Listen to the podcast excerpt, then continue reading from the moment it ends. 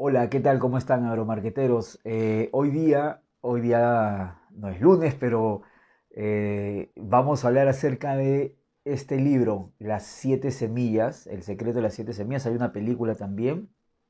Eh, el autor es David, David Fishman. es, una, es un libro bien interesante de transformación. De hecho, David Fishman tiene varios libros de liderazgo muy, muy buenos. Vamos a tocar quizás algunos más porque hay, varios que los, que, los, que los tengo y los he leído. Eh, y este es un libro que habla mucho de la transformación y del, y del liderazgo que, tiene, que tenemos que tener en muchos aspectos. Es un libro muy, muy interesante, de verdad que se los recomiendo a, en todo sentido. Y, y, un poco es, es medio autobiográfico, según lo que también comenta eh, David Fishman en, sus, en, sus, en el mismo libro, ¿no? Eh, comenta que justamente hay cosas que le ocurrieron a él, eh, incluso habla acerca de una etapa en la cual él estaba en, en, Cibertec, que justamente era la, etapa en la cual eh, más se parecía a este personaje que es Ignacio Rodríguez.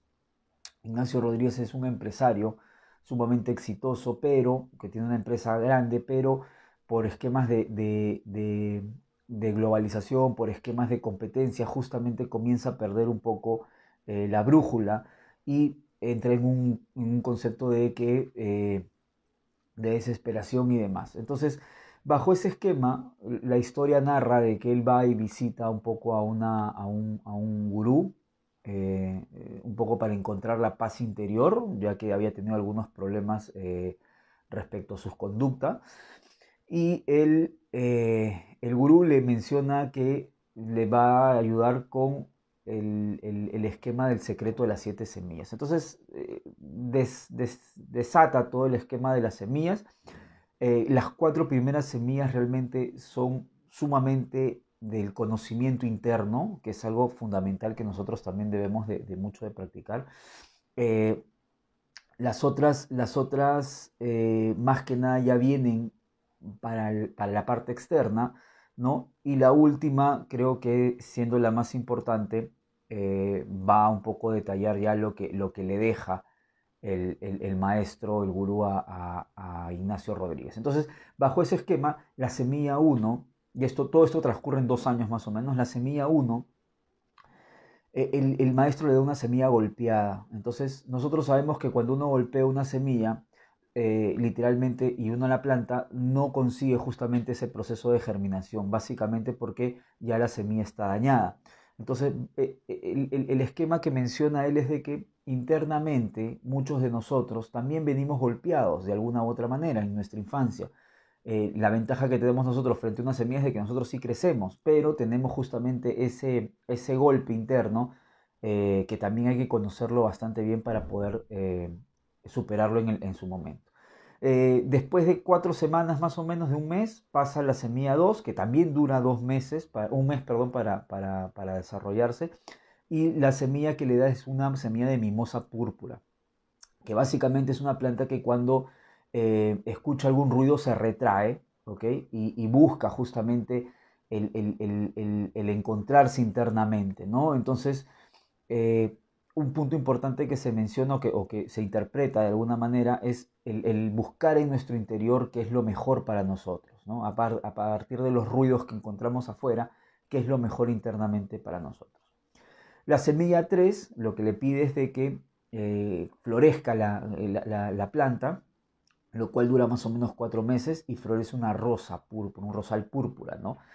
Eh, que habla un poquito del ego, ¿no? Una rosa muy hermosa, pero cuando uno se acerca literalmente tiende a hincarse, ¿no? Típico de una, de una flor como, como es la, rosa. Entonces habla un poquito este capítulo del, ego, de buscar la admiración, eh, pero cuando intentan justamente acercarse a las personas, salta todo nuestro ego y quizás ahí eh, hay mucho también que mejorar.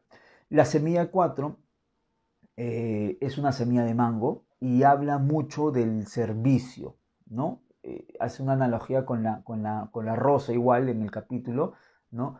Eh, que claro, la rosa es admirada, sin embargo el mango no es admirado, pero el mango da, por ejemplo, sombra y da también frutos para la sociedad, por más de que quizá no es una planta que sea admirada por, el hombre. ¿no? Entonces, haciendo esa analogía, habla en este cuarto, en este cuarto eh, capítulo, bueno, realmente es el capítulo 5, pero habla de eh, justamente las, la, importancia del servicio que nosotros podríamos dar. Con todos estos primeros cuatro, cuatro, cuatro semillas hay un cambio en el, en, el, en el, protagonista y obviamente la historia también va vinculando muchos aspectos, eh, muchos aspectos de, de empresa, que es muy, muy rico poder interpretarlos y poder trabajarlos. Entonces, no solamente es un esquema de liderazgo, sino también cosas que quizás pasamos, los que tenemos equipos y los que podemos desarrollar un poquito ciertas, eh, ciertos vaivenes del, día a día comercial. Eh, la semilla 5 es la semilla del girasol y, el, concepto que, que, sacamos es sumamente interesante porque siempre va a apuntar o siempre orienta al sol, siempre orienta al objetivo. Y acá yo lo puedo relacionar con varias cosas como tenemos que tener un objetivo siempre claro y, por más caminos que nosotros podamos pasar, el objetivo siempre, siempre se va a tener que mantener. El objetivo claro hacia el sol, en este caso del, girasol. ¿no?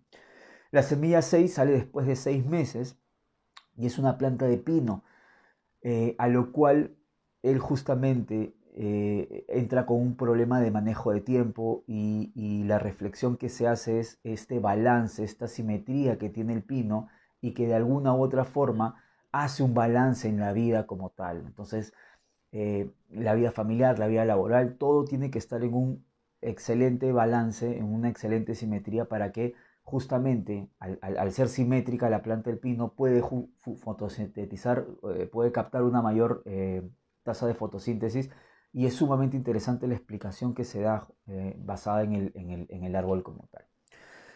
Entre la semilla 6 y la semilla 7 ocurren una serie de cosas que, si te interesa el libro te invito a que lo leas porque es muy muy interesante esa parte. ¿no? Y, al final hay una reflexión justamente de por qué ocurren esas cosas.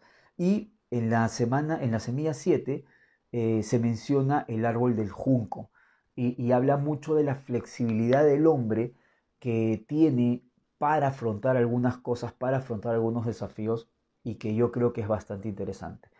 Nota curiosa con el, con el junco es la potencia que tiene la raíz para que justamente un viento, si bien es cierto puede ser muy flexible, no se va a romper justamente porque también tiene raíces muy, muy, muy fuertes y muy eh, bien desarrolladas. Entonces, eh, creo que en el, en, el, en el, sector podemos dar un poco de, de, fe de todo este tema de las, de, la, de las semillas y de las plantas y creo que es una, es una lectura muy interesante, es bastante rápida, eh, es, es, es, muy, muy digerible el, el, libro y se los recomiendo totalmente. Creo que es algo que sí o sí tenemos que leer eh, los que estamos justamente y todos los que están en esta etapa gerencial o, ya tienen un esquema gerencial bien, bien estructurado.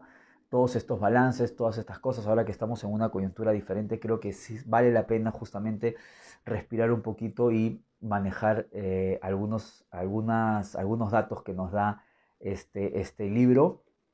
Como les digo, es el libro del secreto de las siete semillas, así que los dejo con eso. Ya nos vemos la próxima semana, agromarqueteros. Chao, chao.